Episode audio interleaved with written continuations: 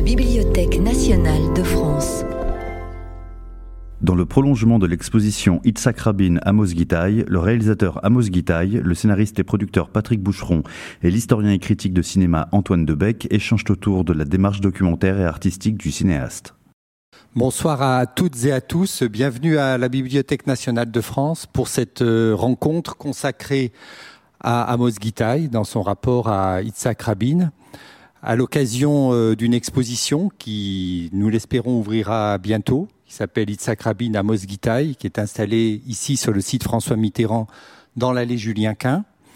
Euh, cette exposition, elle, naît d'une histoire qui euh, a commencé euh, il y a deux ans, et même avant avec la BNF, mais il y a deux ans très concrètement avec Amos Gitaï, qui a choisi de donner à la Bibliothèque nationale de France l'ensemble de ses archives concernant ce qu'on peut appeler le projet ou même l'œuvre Rabin, euh, qui est un ensemble euh, d'archives de créateurs absolument exceptionnels. Donc euh, c'est l'occasion pour moi de le remercier publiquement de ce don très très généreux qui vient donc rejoindre nos collections.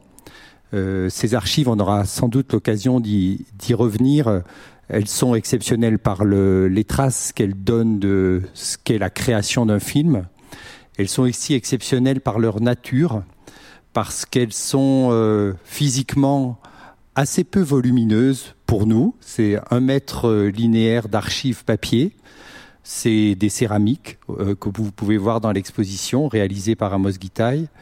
Et c'est surtout des documents numériques, 19 téraoctets d'archives numériques de toute nature. C'est le plus important fonds de créateurs de cette nature que nous avons reçu récemment et ça nous a posé et ça nous pose toujours un certain nombre de défis techniques. Donc euh, ce, cette, euh, archive est entrée, mais ce qui était le, on va dire le point d'aboutissement euh, naturel d'un tel geste généreux, c'était aussi de proposer à Amos d'intervenir artistiquement dans les murs de la BNF, et c'est ce qu'il a fait à travers un, 16 panneaux qui sont donc au long de l'allée Julien Quint et qui reprennent, on va y venir, les, les grandes étapes, on peut dire, de sa rencontre avec euh, Itzhak Rabin, des événements qu'il a pu filmer, du travail euh, à la fois intime et, historique euh, qu'il a fait sur l'assassinat d'Itzhak Rabin le 4 novembre 1995 euh, et les différents films qu'il a eu l'occasion de, faire, notamment Le dernier jour d'Itzhak Rabin, qui a été diffusé en, 2015. Donc, euh, ce, parcours-là, on va le faire ensemble euh, avec mes trois invités, Antoine Debec, euh, qui est euh, historien, euh, critique de, de films et de, théâtre, historien du cinéma, qui a beaucoup travaillé sur, Truffaut, sur Godard, sur les cahiers du cinéma, qui a aussi travaillé sur bien d'autres sujets, dont le Festival d'Avignon, et là où on retrouve, on retrouve Amos puisque une des prolongations de son travail sur Itzhak Rabin, c'est la, la, performance, la lecture qu'il y a eu dans la, dans la cour d'honneur du Palais des Papes euh, sur le même thème de l'assassinat d'Itzhak Rabin. Et puis alors des, livres, des livres plus récents, euh, dont un sur les restaurants. Et j'espère que ça ne deviendra pas un grand livre nostalgique. Donc euh, voilà, on est content de, on est vraiment content de, de vous accueillir ici. Euh, Patrick Boucheron, euh, historien euh, que tout le monde connaît, professeur au Collège de France. alors plutôt spécialiste de l'histoire médiévale et de, et de l'histoire de la Renaissance, des rapports de pouvoir, mais bien au-delà, qui a une vision épistémologique sur ce qu'est l'histoire aujourd'hui, qui a publié un livre qui est devenu rapidement une référence, qui a coordonné cette histoire mondiale de la France. Euh, qui nous intéresse sans doute aussi ici, puisque euh, c'est une histoire du, décentrement. Euh, c'est un autre regard sur l'histoire de France, et je pense que quand on vous demande votre regard sur, sur ce qu'est l'œuvre d'Amos Gitaï, c'est aussi un regard décentré qui nous, qui nous intéresse, et voilà, qui est, qui, qui est vraiment une, une des personnes clés de l'accueil aussi d'Amos Guitaille au Collège de France. et puis Amos Guitaille, qu'on ne, présente pas, mais dont je dis quand même qu'il fait des films depuis 40 ans, je peux le dire.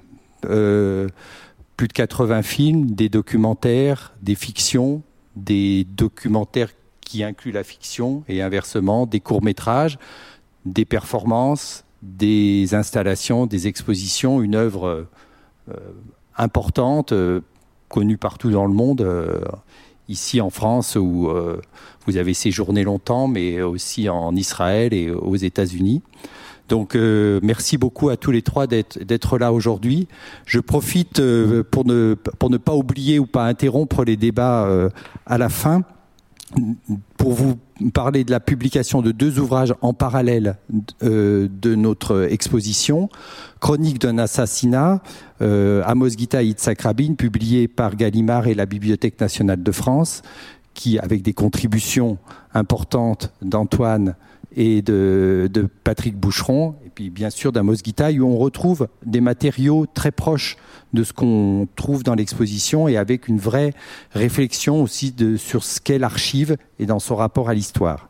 Et puis un autre ouvrage tout à fait euh, euh, passionnant, Amos Guitaille et l'enjeu des archives, euh, publié par Sébastien Moreux et le Collège de France, où l'on retrouve sous la, on va dire l'égide à la fois de, Patrick Boucheron et de Jean-Michel Frodon, un ensemble de communications qui ont été données au moment où Amos Guitaille a été euh, a, eu la chaire de création artistique au Collège de France. Euh, il est le premier cinéaste à avoir euh, eu cet honneur et on le comprend bien. On comprend bien le Collège de France, c'est un bon choix. Alors peut-être avant de rentrer dans le, dans le cœur du débat, Amos, si, si vous voulez dire un petit mot, qu'est-ce que ça vous, vous fait là d'être ici à la BNF, de savoir que vos archives sont pas loin, que l'exposition est à deux pas? D'abord, je vais remercier euh, la BNF pour accueillir mon, mon archive. Et qu'effectivement, euh, c'est un travail que je fais depuis plus que de 25 ans. Euh, avant l'assassinat de Rabin, depuis mon voyage à Washington et au cœur en 1994. Et, la suite, après l'assassinat, la reine de meurtre, les, différents spectacles, le film Le dernier jour d'Yitzhak Rabin, etc., et tout, cette archive, j'ai décidé de donner à la BNF. Et j'étais ravi par l'accueil de toute l'équipe de BNF, de, de Laurence Angèle, de, de toi Joël qui a accompagné ce projet.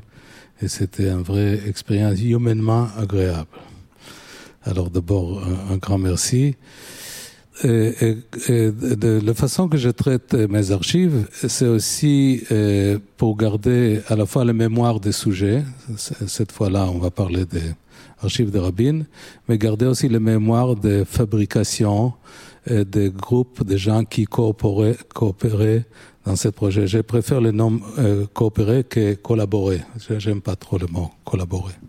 Alors, euh, alors effectivement, j'ai essayé de garder toutes les traces euh, de, cette procédure. Sur le film, c'est Rivka euh, qui a fait un énorme travail de recherche en Israël, dans les centres de Rabin, mais aussi avec moi et avec Karine dans l'archive des de commissions d'enquête.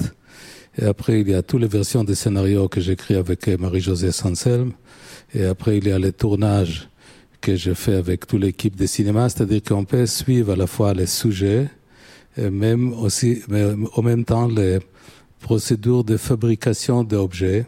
C'est-à-dire comment le, le, cinéma ou le théâtre ou l'expo peut regarder un événement qui est dans le domaine public. Comment il ne faut pas retirer euh, strictement dans l'expérience intimiste que le cinéma est fait plus et plus, mais aussi euh, des fois faire un challenge, d'aller regarder des, événements pour, pour essayer de, pas seulement de garder la mémoire, mais, même faire d'une façon modeste une euh, proposition de lecture d'événements. Et cette résonance de lecture, des fois, elle, elle rayon au-delà de cette objets de cinéma ou de théâtre ou de livres ou d'exposition. Alors, c'est toujours une, histoire de traces. Et après, les traces, j'imagine, intéressent des grands historiens comme, Patrick, comme Antoine. Et, là, ils, ont le problème parce que les, les, collectionneurs de, de, traces et les, fabricants de traces, il, il, existe. Des fois, c'est mieux qu'il n'existe pas. Alors, vous êtes beaucoup plus libre de, faire le travail d'interprétation. Mais là, on peut effectivement dialoguer et interpréter ensemble cette démarche. Donc, sur, euh, sur ce que sont les, les, archives euh, d'Amos Gitaï, peut-être qu'on peut euh, rappeler qu'elles sont dispersées, que vous avez déposé des archives à la BNF, mais qu'il y en a aussi euh, euh, à Jérusalem, qu'il y en a à la Cinémathèque française, qu'il y en a à Stanford. Euh, alors peut-être la question à, à, à Patrick Boucheron, qui qu'est-ce que cette dispersion des archives, c'est pas tellement une culture, euh, je dirais, française ou occidentale, euh, d'aller, euh, de ne pas mettre tous ses œufs dans le même panier. Qu'est-ce ben que ça non. vous a inspiré comme enjeu? Ben Justement, ça déjoue le, le, lieu dans lequel on, on, parle, qui est le lieu par définition de la Bibliothèque nationale de France, d'une centralisation, d'une concentration euh, du trésor, en somme, euh, euh, des rois de France d'abord, de la nation ensuite. Évidemment, cette conception diasporique des, des archives, d'abord, elle nous honore, puisque au fond, la, plus, la, la part la plus numérique euh, des archives ne va pas à la Silicon Valley, ne va pas à Stanford, mais, va euh, à Paris. Euh, et puis au-delà, euh, effectivement, moi, ce qui m'a beaucoup frappé dans ce geste, c'est qu'il euh, donne tout son sens, toute sa puissance à ce mot un peu terne et inerte de dépôt. Euh, un dépôt, euh, c'est euh, dans le langage des historiennes et des historiens, dans notre sociolecte, ben voilà un fond. Mais peut-être que ça désigne aussi pour n'importe qui une sorte de déposition sédimentaire de quelque chose qui euh, euh, qui se s'arrête dans, dans, le cours en fait quand un, euh, un sédiment lorsqu'un cours le cours d'une rivière eh bien s'accumule ça dit quelque chose de cet imaginaire de la de, de l'archive comme comme lettre morte en somme comme comme cendre refroidie d'un feu euh, du feu de la création. Alors les archives de la, de le, les archives de la création, ça serait quand, quand, quand, quand c'est fini. Bon. Et puis là, effectivement, euh, euh, Amos vient de le dire, c'est pas fini. Il est toujours là. Et puis il est au sommet euh, euh de sa puissance. Et, et donc, euh, dépôt désigne deux choses. Désigne euh, à la fois un don. Et effectivement, il faut d'abord l'en remercier et puis tâcher d'en être digne. Euh, et puis aussi un abandon. Euh, vous m'avez présenté comme un, historien du, pouvoir. Effectivement, déposer le pouvoir, euh, ça veut dire le, laisser là. Et donc, il y, a une forme à la fois assez impressionnante parce que voilà, c'est quand même un, on va en parler, Antoine va en parler peut-être, ou toi, euh, c'est énorme, c'est monumental comme, comme, comme entreprise, et en même temps c'est une entreprise à venir.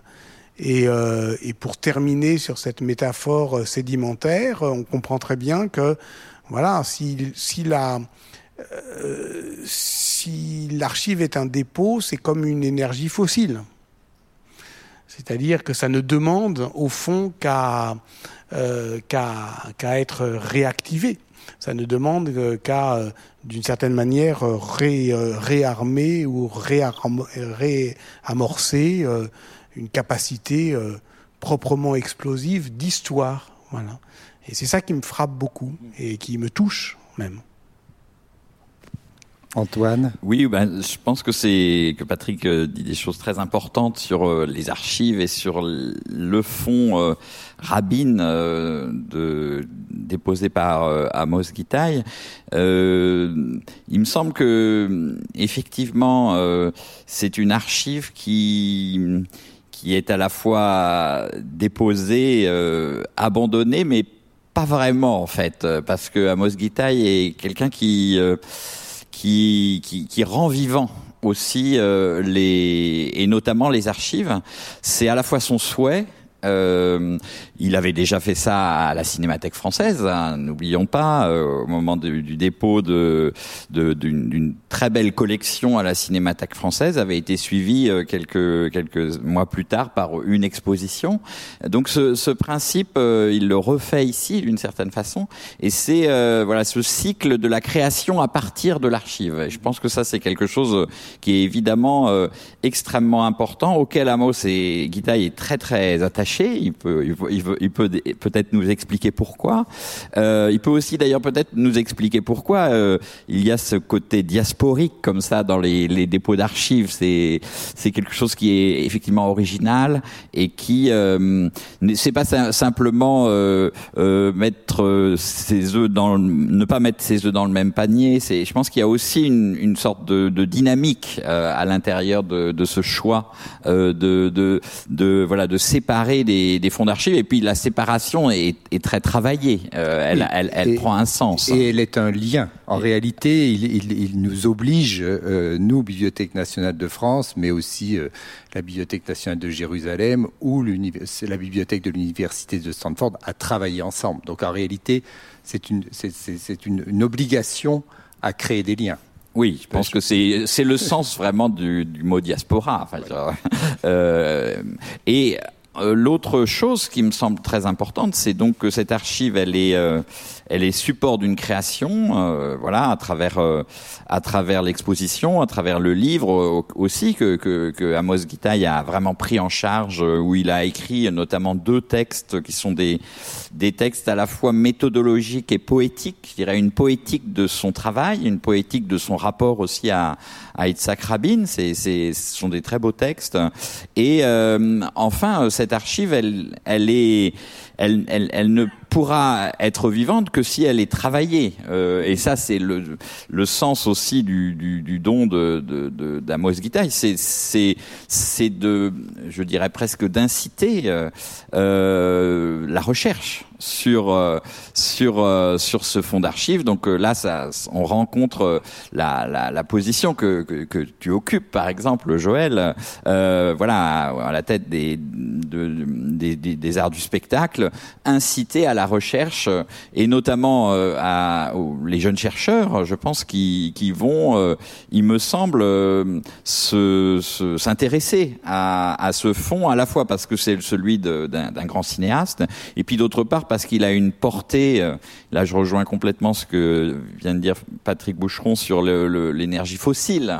Ça a une portée, un, un fond comme celui-là et je dirais l'œuvre Rabin dans l'œuvre Guitaille, puisque c'est bien de cela qu'il s'agit, euh, a une portée pour aujourd'hui, euh, je dirais, euh, c'est presque un petit peu le, sens du travail, je dirais, d'Amos Gitaï sur euh, Itzhak Rabin, c'est de c'est de prolonger la puissance, je dirais, politique et la puissance presque de sens que portait euh, euh, Yitzhak Rabin et que et que son son combat euh, euh, à la fois comme pionnier de l'État d'Israël et comme euh, et comme euh, militant de la paix, comme voilà, à, son combat, il est toujours actuel. Je veux dire, je pense que voilà, c'est, c'est, il me semble que Rabin est peut-être encore aujourd'hui, je dirais, la principale on peut à la fois heureusement et malheureusement la principale force d'opposition à, à Netanyahou. Euh, euh,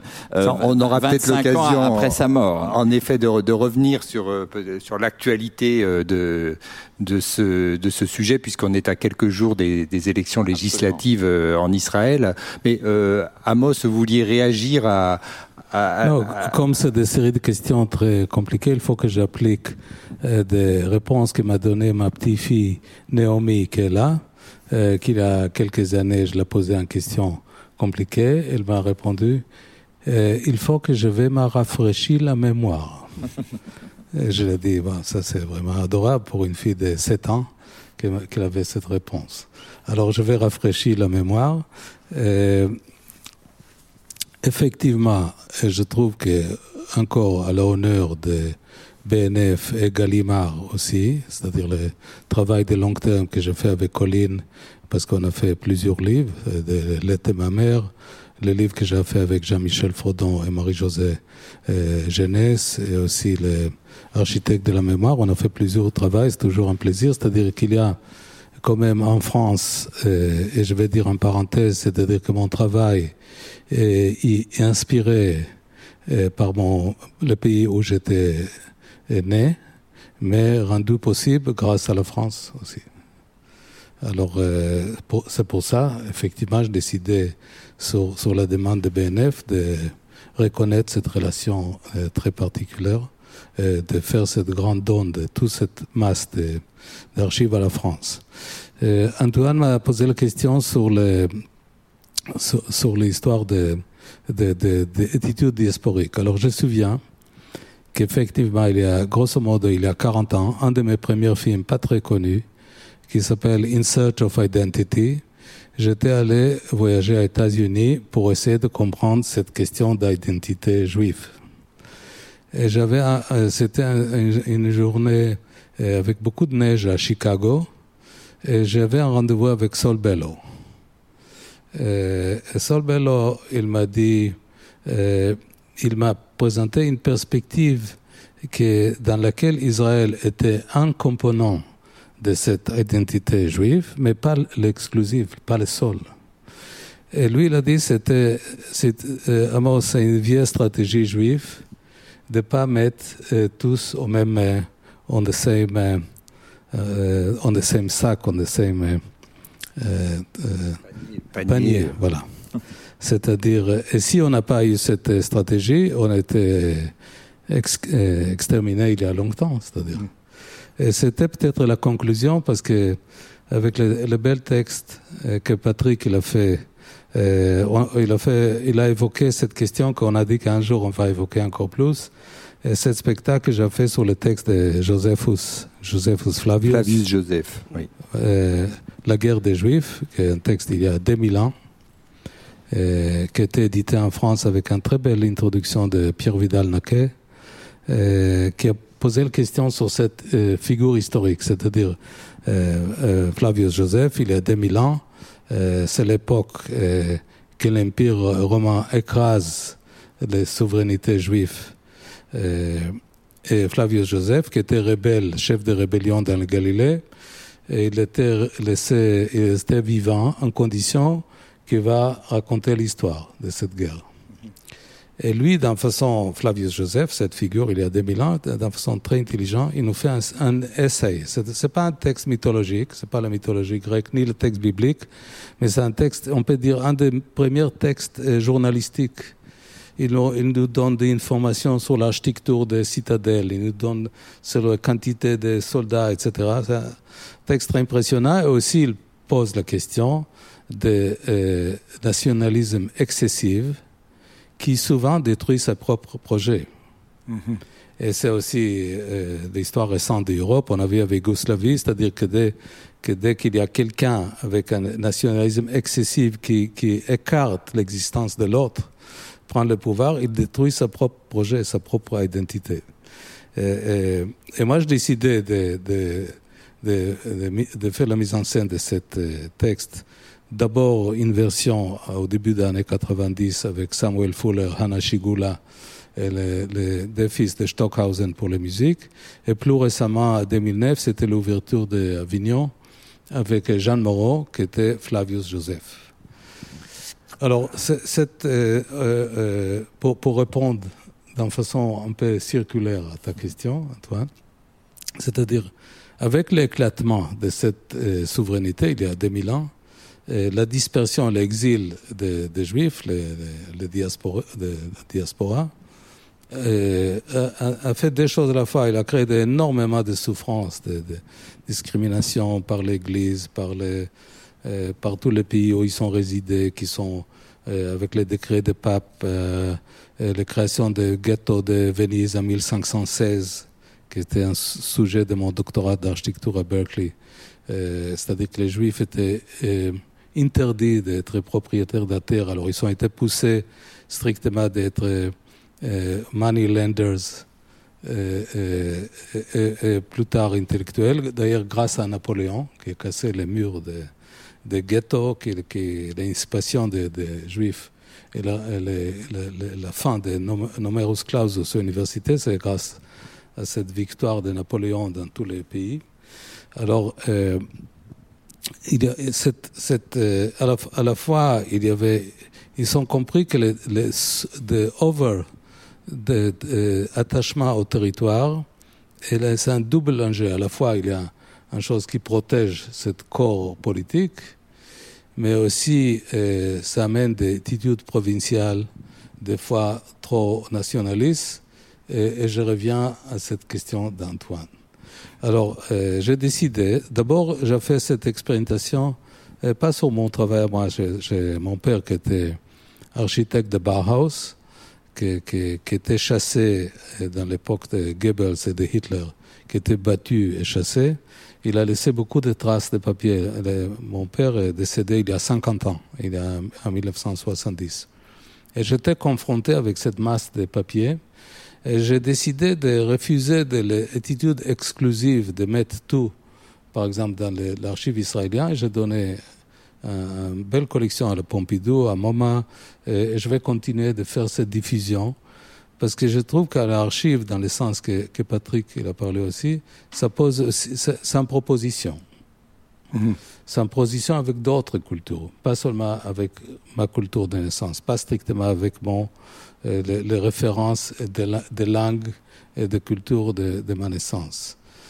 Euh, et, j'aime beaucoup les choses que Keren, ma fille, qui a participé euh, hier sur une conférence sur Spinoza, elle a posé cette même question, c'est-à-dire les, les, les, les, questions de comment euh, on peut voir un rapport de rébellion vis-à-vis sa propre culture, sans oublier ta propre culture, mais chercher aussi des composants universels et pas ethnocentriques. Alors tout ça, c'est bien de dire conceptuellement, mais ça implique aussi dans le sens pragmatique, que je donne comme un geste volontaire à la France toute cette grande archive sur l'assassinat de Rabin. Aussi, on peut dire, parce que comme, comme Antoine a mentionné, on parle d'histoire brûlante euh, on est aujourd'hui vendredi. Mardi prochain, c'est une élection israélienne à nouveau.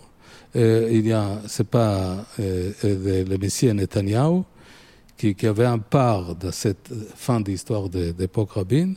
Il est toujours très présent sur la scène politique israélienne.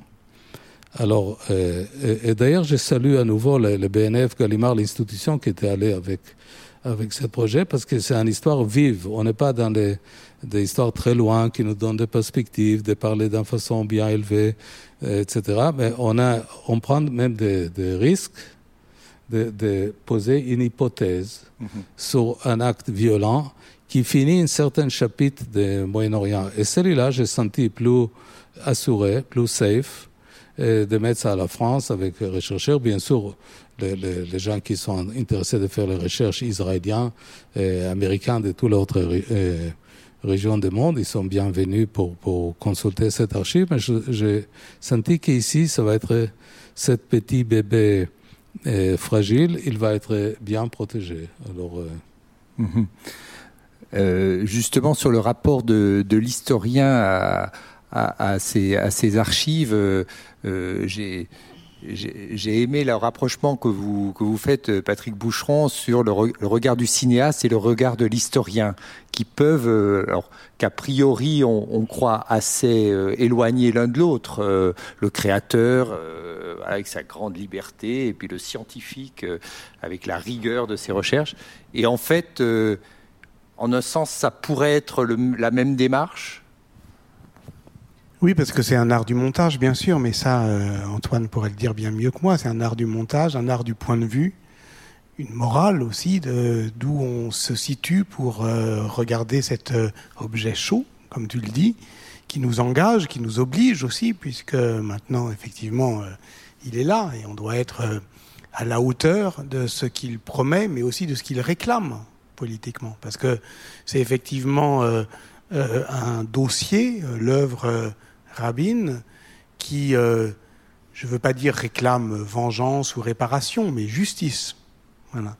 Et, c'est cette question-là, c'est une manière de rendre justice au, passé, non pas en l'accusant, euh, pas même en s'excusant, euh, mais euh, en exposant en fait la variété des points de vue, la difficulté aussi. c'est pour ça qu'on avait eu une discussion sur Flavius Joseph à partir de, de lettre à un ami de Gaza, c'est-à-dire qu'est-ce qu'on perd quand on gagne la guerre parce que c'est ça, au fond, Flavius Joseph. C'est la question du traître, la question du traître à sa cause, la question du témoin.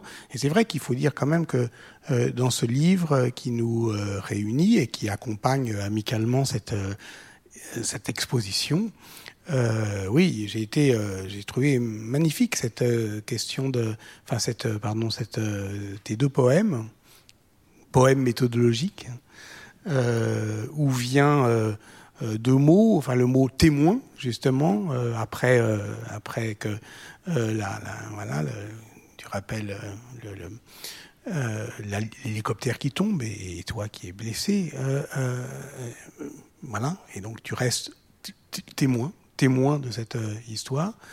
Et puis l'autre c'est fantôme parce que évidemment il y, a ce côté shakespearien du, fait que voilà le euh, Rabin euh, revient, revient, et, pas seulement comme une sorte de spectre euh, vaguement inquiétant, non, mais comme hein, quelqu'un qui nous, réclame non seulement de l'attention, mais mais au fond nous pose des questions et on doit, on doit y répondre. Donc tout ça, ça fait quelque chose d'intimement poétique et, politique dans lequel les, historiens peuvent se, peuvent se retrouver. Moi, ça me frappe au fond, comment, euh, voilà, il y a la manière dont le, le cinéma d'Amos Gitaï produit des archives, puis euh, se relance à partir des archives qu'il a produites, parce que c'est ça aussi le dernier jour d'Itzhak Rabin, c'est aussi un cinéma d'archives, enfin, qui, euh, qui rejoue même les archives, qui les refictionnalise, etc. Tout ça,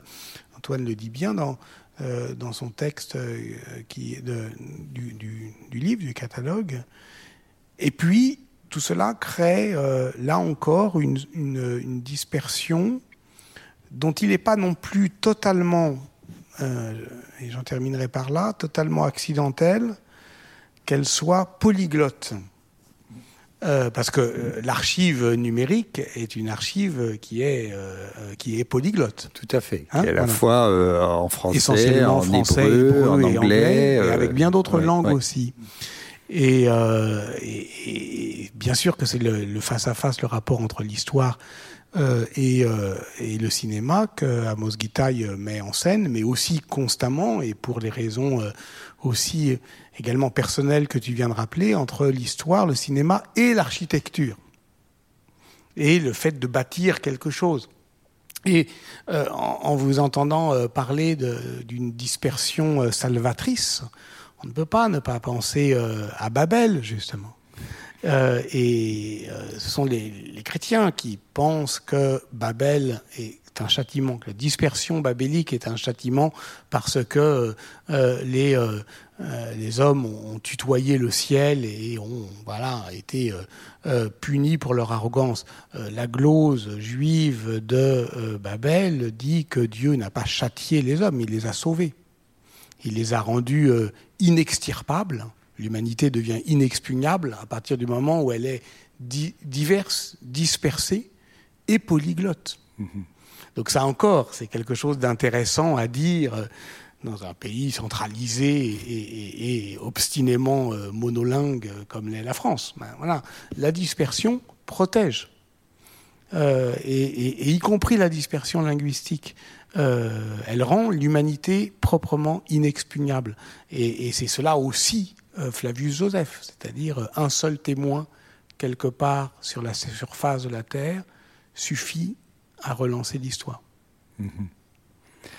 Et, quand on est euh, historien du cinéma, comme euh, on doit être, ça doit être assez vertigineux de voir cette euh, justement cette diversité d'archives, comme, vous le dites, ces différents statuts d'image puisqu'on a à la fois des images qui sont tirées des archives de télévision, des images qui sont celles de l'interrogatoire d'Igalamir, hein, qui peuvent être des images de fiction tout ça en nombre très euh, les rushs, euh, les, auditions, euh, tout ça en très grand nombre.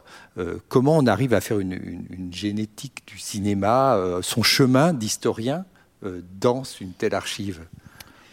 Je pense que hum, effectivement on est un peu perdu devant ce, ce fond et devant ces ces, ces strates d'archives euh, extrêmement différentes, hétérogènes, euh, euh, d'autant plus qu'elles datent de plusieurs moments.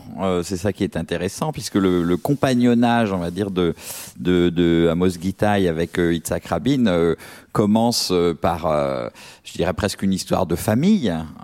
il y a très longtemps, il pourrait le raconter bien mieux que moi. Et puis, voilà, il y a, y, a, il y, a, y a un moment de, de véritable euh, je dirais, euh, dialogue euh, presque entre eux. En tout cas, Amos Gitaï accompagne Yitzhak Rabin lors de d'un certain nombre de négociations pour la paix, notamment aux États-Unis.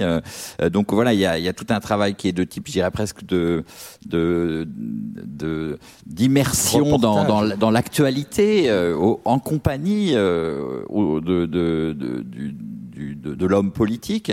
Et puis, euh, effectivement, à partir de, de, ce, cet événement euh, traumatique, euh, aussi bien pour Israël que pour Amos Gitaï, qui est l'assassinat de, de, Rabin, il y a une autre une autre fabrique du, du, film et, de, et, du matériau historique hein, qui commence à ce moment-là et qui va déboucher sur euh, plusieurs euh, films, euh, des, des, projets qui peuvent être aussi aller vers le théâtre, aller, aller, aller vers, vers la musique, aller vers l'exposition, aller vers le, vers le livre. Donc voilà, il y a, y a une, une diversité effectivement de, ce, de cette vie de d'artiste qu'est Amos Gitaï avec Rabin et avec, euh, je dirais, le, le, le fantôme de Rabin. Et c'est effectivement quelque chose qui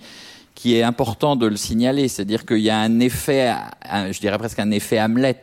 Euh, voilà, le, le, fantôme de Rabin est là, il désigne quelque chose, et comme dans euh, Hamlet, on ne sait pas exactement ce qu'il désigne. Et, euh, et, tout le travail d'Amos Gitaï, c'est précisément de creuser euh, ça. Qu'est-ce que ça désigne pour, euh, pour moi, Amos Gitaï, pour euh, pour euh, pour Israël, pour euh, pour la Palestine Qu'est-ce que ce de creuser, de sculpter. Nous, dit Voilà, qu'est-ce mm. qui qu'est-ce qui réclame de nous et comment est-ce qu'on peut lui répondre en quelque sorte? Et tout le travail de de Gitaï, il consiste à, à cela. Et c'est pour ça que il ne peut pas prendre finalement une forme simple. Mhm. Et, et, moi, j'aime dans, dans, ce fond et dans le travail, dans l'œuvre euh, rabbine euh, de d'Amos Gitaï, sa complexité, euh, précisément. Euh, c'est ça, ça, presque ses contradictions mhm. parfois. On a aussi bien des des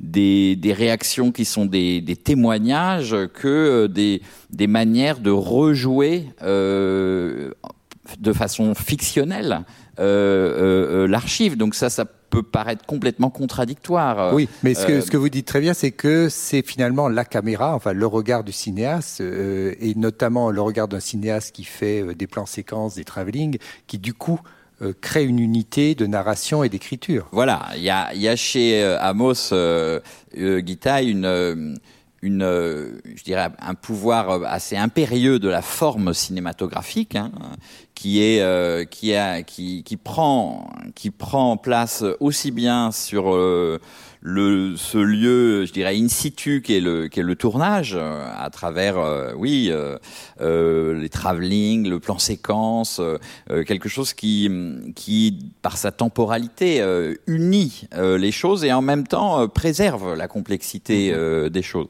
Et puis, il y a ce travail qui est, un, je dirais presque un, une sorte de coup de force, hein, une coup de, un coup de force de, du, de, de de, l'artiste Guitaille qui, qui pense qu'on peut à partir d'un matériau qui est un matériau historique, créer euh, quelque chose et créer euh, quelque chose pour lui ça passe euh, quand même beaucoup par le montage la fiction mm. et donc c'est vrai que quand Amos Gitaï prend la décision de pour donc le, film le dernier jour d'Itzhak Rabin de faire jouer les archives, notamment tout ce qui concerne le personnage de l'assassin, Hein, qui devient un personnage de cinéma, euh, et le travail de la commission d'enquête euh, qui, a, qui a enquêté sur, euh, sur l'assassinat euh, de, de, Rabin, euh, ce, ce, ce, coup de force qui est de, de dire cela va passer du côté de la fiction, seul un, un créateur peut effectivement assumer cela et l'imposer euh, dans le film. Euh, et c'est là où euh, le, le, créateur, il, il, il questionne l'historien. Il est, il est évidemment pas du côté de l'historien. Hein. L'historien, d'une certaine manière, peut Patrick euh, l'a fait, je l'ai fait. On peut s'aider de la fiction pour mhm. comprendre euh, l'histoire, évidemment, mais euh, c'est quand même la, la, limite de, de l'historien. Et je trouve que ce qui est très fort dans le projet de, d'Amos Gitaï, hein, c'est, c'est qu'il nous contraint à nous poser euh, nous historiens euh, des questions sur la manière dont on fait l'histoire, dont on écrit l'histoire, et, et, et, il le fait de façon, euh, et c'est ça que moi j'aime beaucoup chez Amos Gitaï, de façon très puissante euh, et euh, d'une certaine manière sans, sans sans nous ménager quoi. Voilà, voilà. et, et ça c'est c'est c'est important parce que c'est un sujet qui qui qui qui, mérite qu'on qu'on qu'on soit pas ménagé quoi. Voilà. Oui oui oui. C'est c'est c'est un questionnement de ce qu'est la, la, vérité aussi. Enfin, euh, comment à travers la fiction on, dit quand même la vérité. Euh, et parce que une des choses que je un des points qui est peut-être un des nœuds de la, du film, c'est la commission Chamgar, euh, qui est profondément ancrée dans la documentation, voilà, qui, et qui en même temps n'est pas la commission Chamgar qu'elle s'est euh, déroulée pour enquêter sur les failles du système de sécurité euh, euh, voilà, suite à l'assassinat. Comment êtes-vous passé enfin, Là, c'est une liberté que peut se donner le cinéaste, que peut pas avoir l'historien. Et pourquoi avoir, avoir fait ce pas vers une commission Chamgar réinventée en quelque sorte? C'est-à-dire, comme je, moi j'étais formé strictement comme architecte, j'étais supposé de, de suivre le, le, chemin de mon père, qui était architecte. Et, et j'ai fait effectivement, je suis architecte diplômé de, en Israël, dans le Technion. J'ai après fait un master et PhD, un doctorat à Berkeley. Mais et, comme j'ai fini effectivement de, de, recevoir tous les tampons académiques euh, d'être architecte, euh, j'ai décidé de faire autre chose. Euh, alors je sens très libre, très libre de transposer euh, euh, les neuf ans que j'ai fait euh, l'étude d'architecture sur un autre médium. Moi, je trouve que les neuf ans que j'ai passés dans l'étude d'architecture, ils sont très utiles parce que si tu prends une discipline de façon très méthodique, et surtout Berkeley, qui était une très euh, école euh, dans laquelle j'ai appris philosophie of science, j'ai appris euh, d'économie marxiste, des de tiers-monde, etc., etc., euh, ça te donne de, tu, tu, peux contextualiser ton travail. C'est-à-dire, tu ne fais pas... Parce que des fois, les choses que je trouve en cinéma, ça devient trop un guild, un guild euh, cool, euh, qui euh, auto-célébrative. Tu il faut que le cinéma, qu'un qu médium formidable par les sons, par l'image, par les mouvements, par, par être par lui-même l'édifice le, plus le plus clair de, de Walter Benjamin, c'est-à-dire les reproductions d'images, et les sons, et les mouvements, et les gestes humains, et les discours, etc. Il faut que toute cette chose, euh, euh qu'on peut arriver à contextualiser, euh, avec d'autres talents. C'est-à-dire les choses aussi que j'ai appris dans l'architecture, que c'est toujours un travail de groupe. C'est-à-dire il y a, il faut qu'il y ait une ligne, mais effectivement, les comédiens, il amène aussi des idées qui sont intégrées. Il y a des textes, il y a de, le hasard. J'aime beaucoup le hasard qui participe dans, dans la création, de, dans le processus créatif. Alors, dans toute cette démarche-là, comment on ne perd pas le fil sans être simpliste et doctrinaire, mais plutôt poser des questions. L'assassinat de Rabin, il y a déjà un quart de siècle, un peu plus, c'est une sorte d'éclatement, d'éclatement complet. Et, ça, et, si je traduis ce terme au, mon travail de cinéaste, j'étais euh, invité par moi-même de construire un projet qui, qui rende compte de cet éclatement, qui ne devient pas un édifice de euh, social realism d'un grand homme, pas du tout. C'est-à-dire, euh, moi je ne suis pas dans les, les, les procédures d'admiration, j'ai de respect, et surtout, effectivement, que Rabin, actuellement, aujourd'hui, le jour d'aujourd'hui, c'est la seule opposition, la seule opposition au pouvoir actuel, c'est cet homme mort. Je posais la question pourquoi? Parce que Rabin, dans, à sa façon, il comprend que s'il veut arriver à une sorte, un autre modus vivendi du Moyen-Orient, il faut que, que l'autre existe. Simplement, il faut que les Palestiniens existent, qui sont euh, un, paramètre, un élément qu'il faut rendre compte de leurs besoins, que leurs désirs, que leur euh, attachement à cette même terre que nous, les Israéliens. Et ça ne peut pas être viré strictement par un rapport de force, la haute technologie, la, la start-up nation, et qu'on a le plus grand du monde, qu'on arrive de vacciner le plus rapidement. Tout ça, pourquoi pas? C'est de vrais achievements, c'est de vrais réussites. Mais il faut que l'autre existe pour qu'on ne répète pas l'erreur qui était fait par l'Europe après la Première Guerre mondiale, que la France, avec une arrogance, a humilié l'Allemand, et le résultat, c'est Hitler. C'est-à-dire, si euh, il faut qu'il y a. L'Europe, elle a, elle a pris la leçon qui a coûté des dizaines de millions de personnes, euh, qu'il faut créer modus vivendi euh, qui, intègre l'intérêt de l'autre partie. C'est-à-dire, Rabin, il est contre le, concept unilatéral de, la politique israélienne, qu'on fait tout par la force, par des grandes, stratégies manipulatives de Washington, etc., par mouvement de vote euh, quelque part, etc., les lobbies, etc. Ils, comprennent qu'il faut attaquer face à face le, problème le plus euh, délicat et le plus complexe, euh, même s'il n'y a aucun angélisme chez personne, parce que ni les Israéliens ni les Palestiniens ne sont pas angéliques. Euh, euh, mais il faut, il faut confronter à cette question et essayer de la résoudre. Alors, l'assassinat de Rabin, c'est un éclatement de ce concept.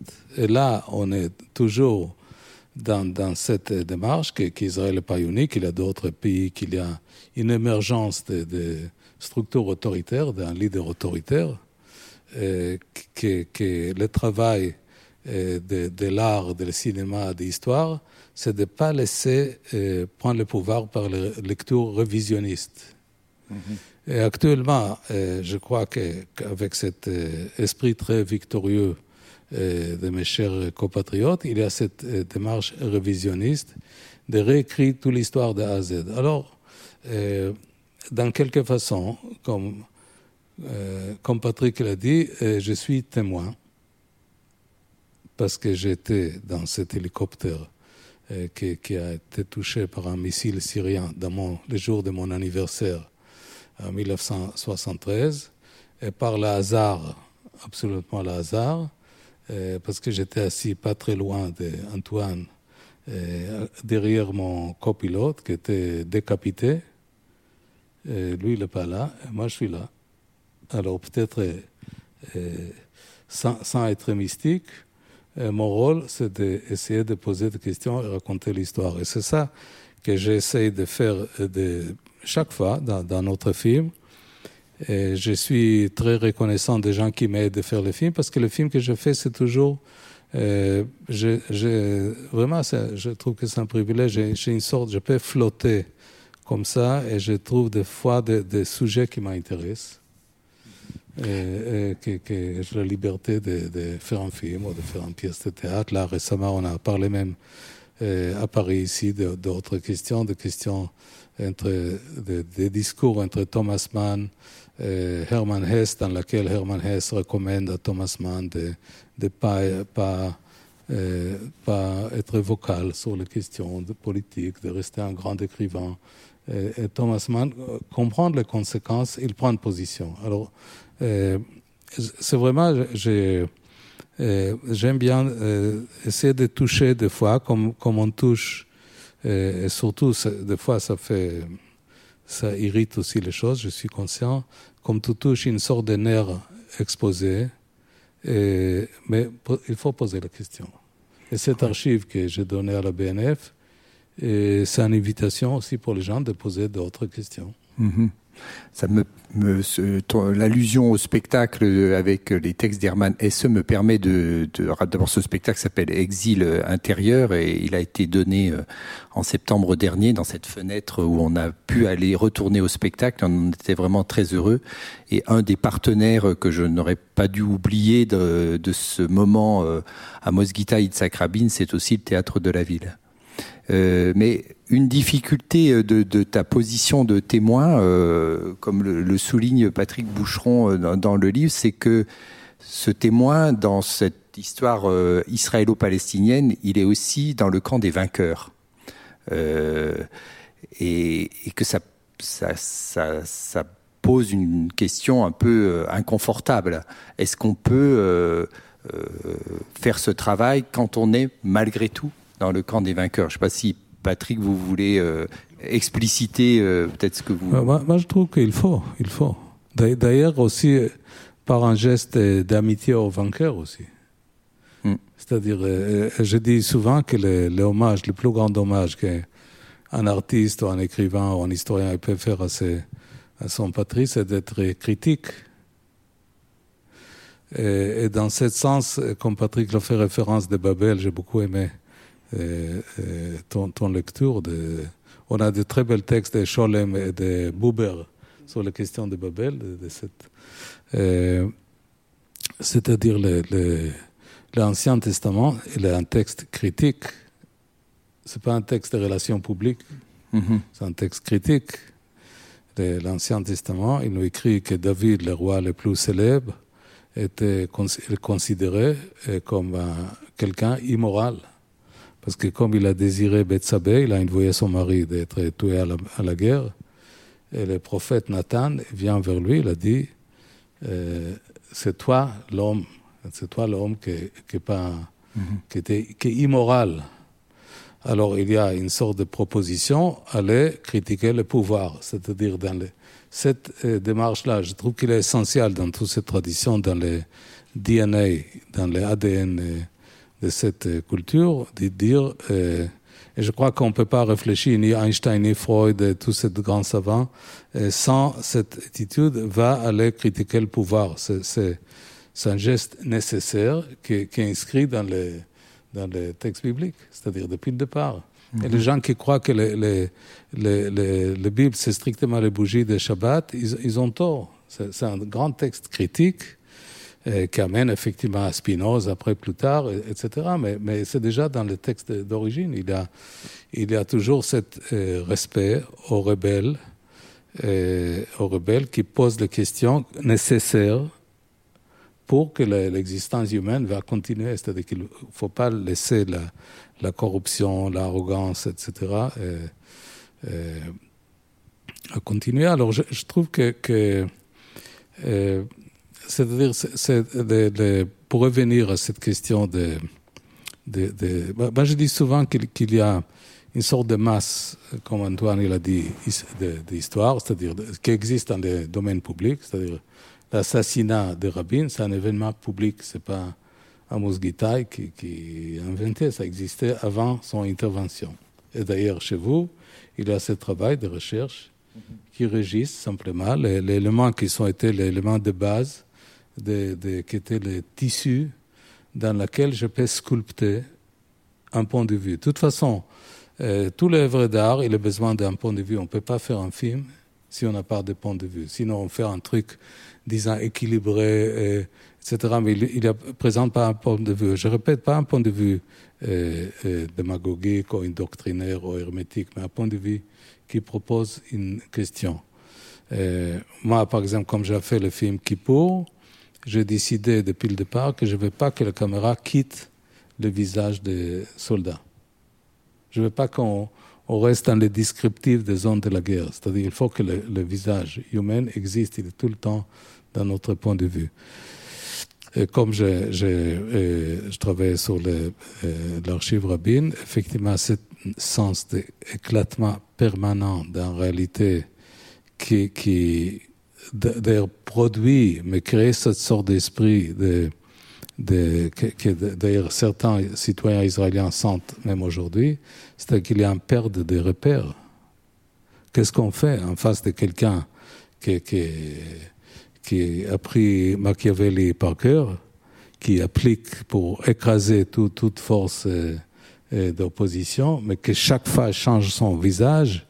Qu'est-ce qu'on peut faire? C'est très inquiétant, c'est créer une sorte de, de paranoïa et d'angoisse collective dans l'air, dans, dans, laquelle qui existe aussi euh, dans la, la, Russie, dans l'autre situation, etc.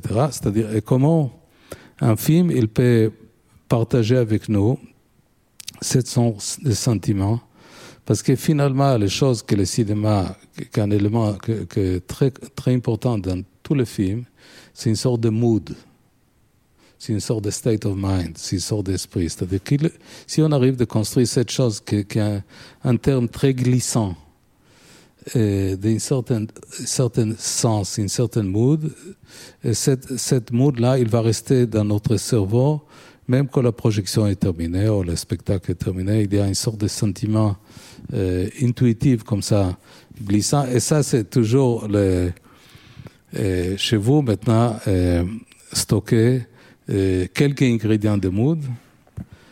Malgré, comme Joël, toi et des autres m'ont demandé, mais Amos, essayer de reconstituer, de faire la reconstitution. De quel moment ça arrivait que tu arrivais de faire cette plan ou que de, euh, je, je, je t'ai dit deux fois, j'ai dit à mon équipe, et, Laurent, il m'a dit deux fois, euh, est-ce que tu as mal dormi?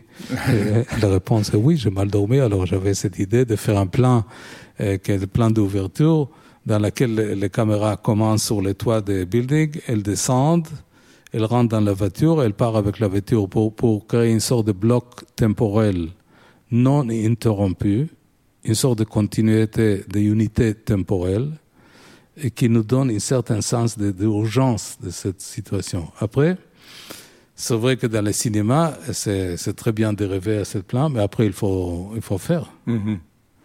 Alors, il fallait que Laurent, il va être assis sur le grue, il faut que le grue descende, il faut qu'il y ait Eric Gauthier, le directeur de photo, qui prend la caméra. Lui, il rentre dans la voiture. Il y a une deuxième équipe de son qui va être dans le bagage de la voiture pour, pour enregistrer les, les dernières euh, souffle de, de après qu'il était touché, etc. C'est-à-dire que la chose que j'aime beaucoup dans le cinéma qui vient effectivement d'architecture, c'est l'aspect aussi matériel. C'est-à-dire on a euh, à la fois, il ne faut pas euh, condenser trop l'aspect conceptuel. Mm-hmm. C'est-à-dire qu'il faut qu'on passe un moment agréable avec les questions d'écriture de scénarios, les différentes versions, etc. Mais à un moment donné, ça, ça, ça rentre dans les domaines matériels, technologiques, même économiques de films. Qu'est-ce qu'on peut faire, qu'est-ce qu'on peut pas faire, etc. Et, et les, les, questions de son. Il y a, il y a tellement des éléments que, que même si vous avez maintenant tous les archives, on peut pas refaire le film. Voilà. peut-être heureusement. On peut peut-être en faire un autre, je ne sais pas. Voilà. Euh, Antoine, vous, vous oui, je, je, voulais euh, rebondir sur euh, cette, euh, ce, cette, cette position de vainqueur euh, qui me semble être aussi une des une des une des conditions de possibilité, je dirais, de de la, la contradiction critique. C'est parce qu'on est vainqueur qu'on peut euh, et ça tout à l'honneur du vainqueur, avoir cette, cette contradiction critique qui amène euh, le vainqueur à discuter avec l'autre, avec celui qui l'a, vaincu. Et euh, oublions pas que c'était exactement la position de Rabin. Hein, c'est la, Rabin est un vainqueur. Il incarne même, euh, je dirais, une sorte de modèle de, d'Israël vainqueur. C'est, c'est à la fois un pionnier de l'État Israël, c'est le vainqueur de la guerre des six jours en 67. Et donc, d'une certaine façon, seul un vainqueur comme lui pouvait euh, apporter euh, cette contradiction critique qui l'amène à euh, discuter avec euh, celui qui l'a vaincu.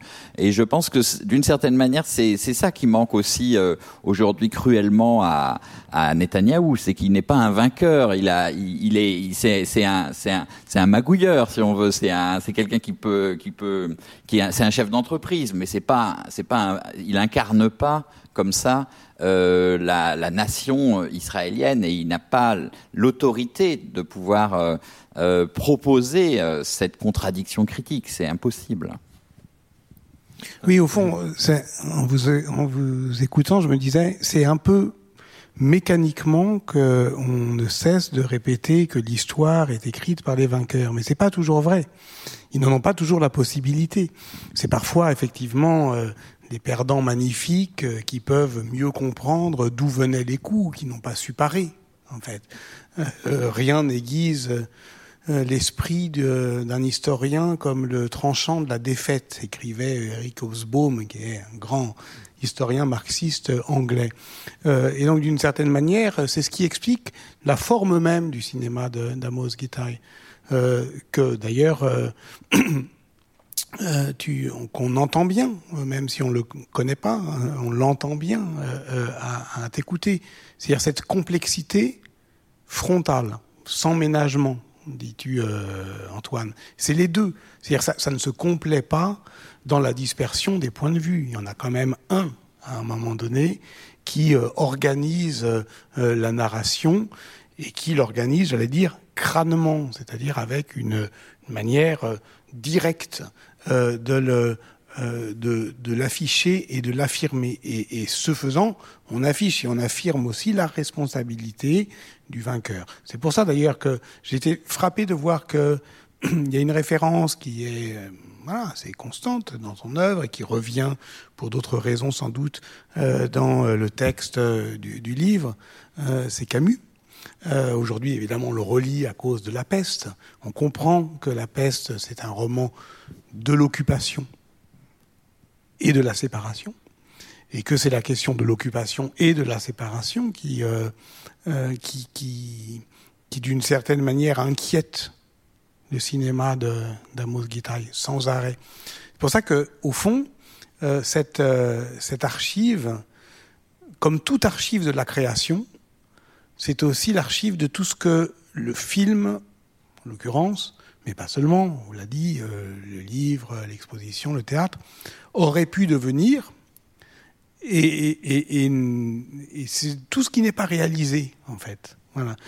Et ça, c'est aussi une autre, euh, un autre parallèle avec euh, l'histoire. Qu'est-ce que l'histoire et, le cinéma ont en commun L'archive, la trace, le point de vue, le témoin, mais aussi le fait qu'aujourd'hui, les historiens comme les artistes sont convaincus que chroniquer le temps, c'est aussi faire euh, l'histoire de ce qui n'est pas advenu, des promesses non tenues. Et que, évidemment, c'est la question explosive euh, que pose euh, voilà, le fantôme de Rabin au présent. Et si je n'avais pas été assassiné, est-ce que la paix aurait eu lieu? Beaucoup en sont persuadés. Oui. Même Shimon Peres. Shimon Peres le dit. Oui, bien sûr. Oui.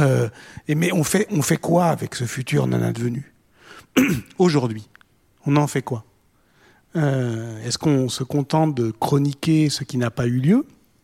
Ou est-ce que euh, on, utilise, et du point de vue des archives de la création, et du point de vue de leur explosivité politique, euh, cette promesse non tenue? Ça, je pense que c'est quelque chose qui est, euh, oui, sans doute au cœur non seulement du projet, mais de son dépôt ici même. Alors, je, crois qu'on a euh, des questions du, public. On a deux questions euh, qui, vont arriver. Euh, donc, effectivement, on, peut, dire un mot de la manière dont, l'exposition s'est réalisée. J'espère que les, spectateurs la verront bientôt. elle est, dans le même processus, c'est-à-dire avec un processus d'immersion dans les archives, de travail de mémoire personnelle aussi, parce que évidemment, vous n'avez pas forcément besoin de vous plonger vous-même dans vos propres archives. Euh, vous avez des archives euh, dans, la mémoire, dans votre propre mémoire. Et ensuite, par strates successives, euh, quelque chose advient, fait de collage, fait de découpage, à plat, puis en volume. Ce processus, comment il, comment il est né et est-ce qu'il est, est, qu'il est, fini, en fait? On a dit tout à l'heure avec Émilie que, que euh, j'ai fait l'expo avec elle. Ah, Émilie Payot, la graphiste de l'exposition. Oui. Que, que, C'est-à-dire, ça commençait comme souvent. Il y a une chose presque un peu infantile dans la façon qu'on a travaillé. Il est venu, moi j'étais pas à Paris, j'étais en Provence parce que depuis euh, un an, j'arrive pas de prendre l'avion. Je n'ai même pas trop le désir. Et grâce à cette situation, on a des livres, un expo et peut-être euh, quelques idées de films, c'est-à-dire comment euh, utiliser ce temps d'immobilité. C'est-à-dire, il faut adapter. Il y a, c'est, un contrant. C'est pas, c'est pas nous qui imposé, mais c'est un contrant. Il faut essayer de rester vivant il faut essayer, de, que le cerveau continue à travailler, etc. Alors, Emily est venue me voir et on a, on a commencé à découper des images, c'est-à-dire toujours dans cette histoire d'éclatement. Et, et, aussi, Joël, je vous remercie à nouveau parce que le, BNF était un bon partenaire qui, qui a, a accompagné ce processus. Et, et on a un, un expo qui garde aussi le, le côté, c'est-à-dire il y a un aspect explicatif euh, historique, j'ai envie de partager tout à l'heure, Patrick, avec toi, mais il y a aussi une chose euh, qui communique au-delà de, de, de, d'aspect verbal. Et, et, et, après, il y a même quelques images qui ne sont pas collées parce que pour, pour éviter que ce soit trop two-dimensional, qui, qui construit une sorte de volume. Après, il y a quelques éléments de son qui étaient ajoutés, euh, qui rappellent des pièces de théâtre. Il y a quelques vitrines. Et, et surtout, je suis très content que, qu'on a choisi cette grande allée euh, de la BNF, qui a priori, j'ai compris que dans un année normale, il y a presque un million de personnes qui passent, parce que ça, ça, ça revient un acte civique, c'est-à-dire euh, un geste civique, c'est-à-dire de partage. C'est-à-dire, euh, dans quelque façon, le cinéma, c'est un médium intéressant parce qu'il est à la fois pas trop précieux. Alors, alors euh, cette expo qui est exposée dans le lieu de passage, euh, elle me plaît. C'est-à-dire qu'il y a des éléments de texte, il y a des éléments de visuels, il y a des éléments sonores. Et tout peut marcher vite. Euh, c'est-à-dire la grande différence entre le, cinéma et la musique d'un côté et les expositions, les livres, etc. C'est-à-dire dans le cinéma, tu as une procédure obligatoire avec un rythme obligatoire de perception des choses que tu es en train de voir. C'est-à-dire le cinéma établi comme la musique, si on écoute une symphonie, il a un rythme établi d'ordre, de, de, de, de thème musical et c'est pas à toi, les, les, les personnes qui va, euh, va être euh, l'écouteur ou les, les, personnes qui voient le, le, le, le film, de modifier ça, l'expo. On peut établir notre propre rythme. On peut aller très vite, euh, on peut ignorer, on peut être très attentif et, on fait même en marche arrière. C'est un peu comme le texte écrit, c'est-à-dire on peut, on a dit on a, on a lu trop vite le texte, il faut aller. Et, et, et, cet aspect-là, il est intéressant. C'est pour ça, des fois, comme Antoine l'a dit, j'aime bien euh, de prendre un sujet, de transposer sur des médiums différents qui sont une autre démarche de perception, à la fois un vecteur linéaire établi, euh, on peut dire même euh, sans, sans capacité de modifier de perception, et un autre un médium qu'on peut intervenir, on peut changer le rythme, on peut consulter les choses, on peut même élargir, dire bon maintenant je vais lire quelque chose, ou maintenant, euh, c'est-à-dire qu'on établit notre propre rythme de perception. Et, et comme le Moyen-Orient en général, c'est une région tellement complexe que même le mot Moyen-Orient est questionné par Edouard Saïd, c'est-à-dire qu'il dit que c'est une sorte de, de racisme d'Occident, parce qu'il ne faut pas appeler Moyen-Orient, parce que l'Orient c'est vis-à-vis l'Occident, etc. C'est-à-dire tout est, mis en question. ça, invite de, faire plusieurs œuvres sur une thématique. De, de variation, comme on dit dans la musique, on, fait des séries de variations sur une thématique que dans leur ensemble, devient un peu plus complète vis-à-vis de certaines questions. On a, tu viens de, répondre à la question euh, sur la démarche artistique sur euh, l'exposition. Il y a une question qui nous vient de des, internautes sur euh, ce que les artistes euh, peuvent réellement faire pour influencer ou non euh, le cours de l'histoire politique. Euh, est-ce que aujourd'hui on peut espérer euh, qu'un film, qu'une expo change le cours de l'histoire? Alors moi je réponds toujours avec cette parabole de, de Picasso de Guernica, euh, parce que je trouve qu'effectivement l'artiste qui croit politicien, euh, c'est un mensonge. C'est l'art, à mon connaissance, elle n'a jamais changé d'un sens direct euh, d'événements c'est-à-dire effectivement les, les, les tirs, euh, comme on va dans le cas de Rabin, ou les, la politique change, mais l'art, c'est pas, euh, même pas son rôle, mais il faut commencer quelque part. C'est-à-dire si on, on garde les mémoires, on fait réfléchir, et, et, je, parle, je prends cette euh, modèle de Picasso avec le Guernica, c'est-à-dire Picasso en 1936, il est choqué par les bombardements de Luftwaffe de ce village basque, euh, Guernica. Et, et son, un grand peintre, son médium c'est la peinture, il fait un peinture. Et, il utilise aussi d'une façon très intelligente les sanctions que l'artiste peut faire. Il interdit le voyage de Guernica à son pays natal en Espagne jusqu'à la mort de Franco. Il a dit la Guernica, elle va jamais mettre le pied dans ma pays natal avant la mort de Franco. Effectivement, après la mort de Franco, le moment où le Guernica a été installé, essayait de magouiller un peu pour prolonger, mais non.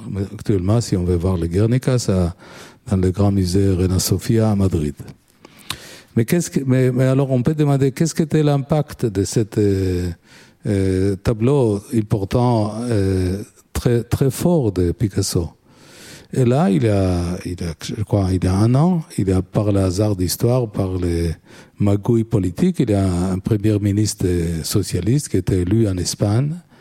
Et, lui, il décide de virer Franco de son mausoléum kitsch et, et, de lui mettre ailleurs dans notre cimetière. Il a dit basta avec cette mausoléum kitsch, et je veux pas qu'il y ait Franco. Et on pose la question pourquoi il a mis ça dans les têtes de ses priorités, etc.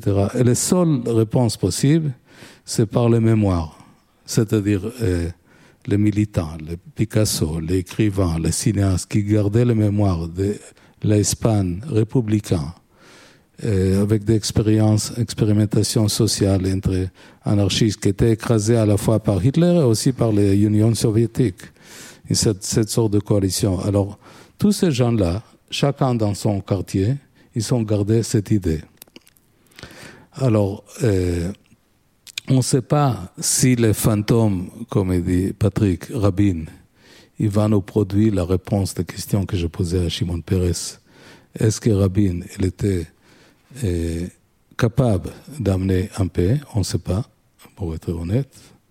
Parce que dans l'époque que Rabin donnait l'ordre à l'armée d'Israéliens de retirer des villes, des villages palestiniens, c'était le pire d'époque d'attentats terroristes palestiniens par les nationalistes et intégristes palestiniens dans les centres civils israéliens que dans le sens dialectique simple a aidé l'extrême droite israélienne de délégitimer Rabin. Alors on ne sait pas. Mais le fait que Rabin installé l'idée que cette possibilité, il faut la, il faut la étudier parce que qu'est-ce que l'autre Qu'est-ce que l'autre perspective d'Israël, c'est devenir un pays spartan avec des, bonnes technologies, mais jamais résoudre ce conflit le plus fondateur d'Israël. C'est-à-dire, pour moi, la vraie question politique d'Israël, c'est pas tellement avec les pays arabes. Les pays arabes, ils sont de bombes, de jets, etc. Et ils ont perdu euh, euh, certaines guerres. Je suis pas triste. Sinon, Israël n'était pas là. Mais les Palestiniens, c'est aussi leur terre, c'est leur patrie, c'est leur mémoire. Il faut, euh, il faut pas, pas strictement par rapport de force. Et, et ça, c'est l'héritage de cet expériment politique il faut qu'il existe dans la mémoire, parce qu'un jour, peut-être on sera là, pas sûr, un jour, de toute façon, ça va passer par là. Merci beaucoup. Merci à, tous les trois. Je vous propose de, pour terminer, on a beaucoup parlé euh, à plusieurs reprises du, texte politico-poétique de d'Amos Guitaille euh, qui paraît dans le dans le livre de, Gallimard. Euh, je vous propose de, vous en lire un très court extrait et je voulais aussi vous donner rendez-vous. Alors après l'été, mais on espère qu'après cet été, euh, on sera beaucoup plus libre de nos mouvements, pour euh, la, la, la, diffusion ici à la BNF d'un documentaire de Laurent Roth qui a, a travaillé, qui s'appelle Amos Guitaille, La violence et l'histoire, euh, qui sera diffusé le 28 septembre ici à, à la BNF et qui revient sur le travail de, de création d'Amos Guitaille. Et donc un très court extrait d'un poème qui s'appelle Je me suis assis à ma table pour tenter d'écrire sur Rabin. Ce soir-là, je n'étais pas allé au rassemblement pour la paix. Ephratia avait été renversée par une voiture. Rivka et moi étions restés auprès d'elle. Vers dix heures du soir, nous étions en train d'écouter une émission sur le cinéma à la radio. Quand une annonce a interrompu le programme, on avait tiré sur Rabin. Chaos, confusion générale. Le chauffeur de Rabin ne savait pas où l'emmener. L'hôpital n'était pas informé, rien n'était prêt. Léa Rabin avait été séparée de son mari, emmenée dans une autre voiture au quartier général des services secrets. Et au milieu de la nuit, Ethan Haber, chef de cabinet, annonce que Rabin a été assassiné qu'il est mort à l'hôpital. Sensation d'impuissance devant le mal. Ensuite vient la question. Que peut-on faire? Pas grand-chose. Mais je me dis que je suis un bâtisseur de films. Enfin, c'est ce que j'ai décidé d'être. Merci à tous.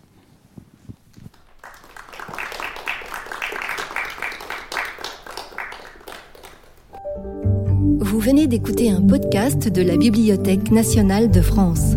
Retrouvez les conférences, rencontres et créations de la BNF sur toutes les plateformes de podcast ainsi que sur le site bnf.fr.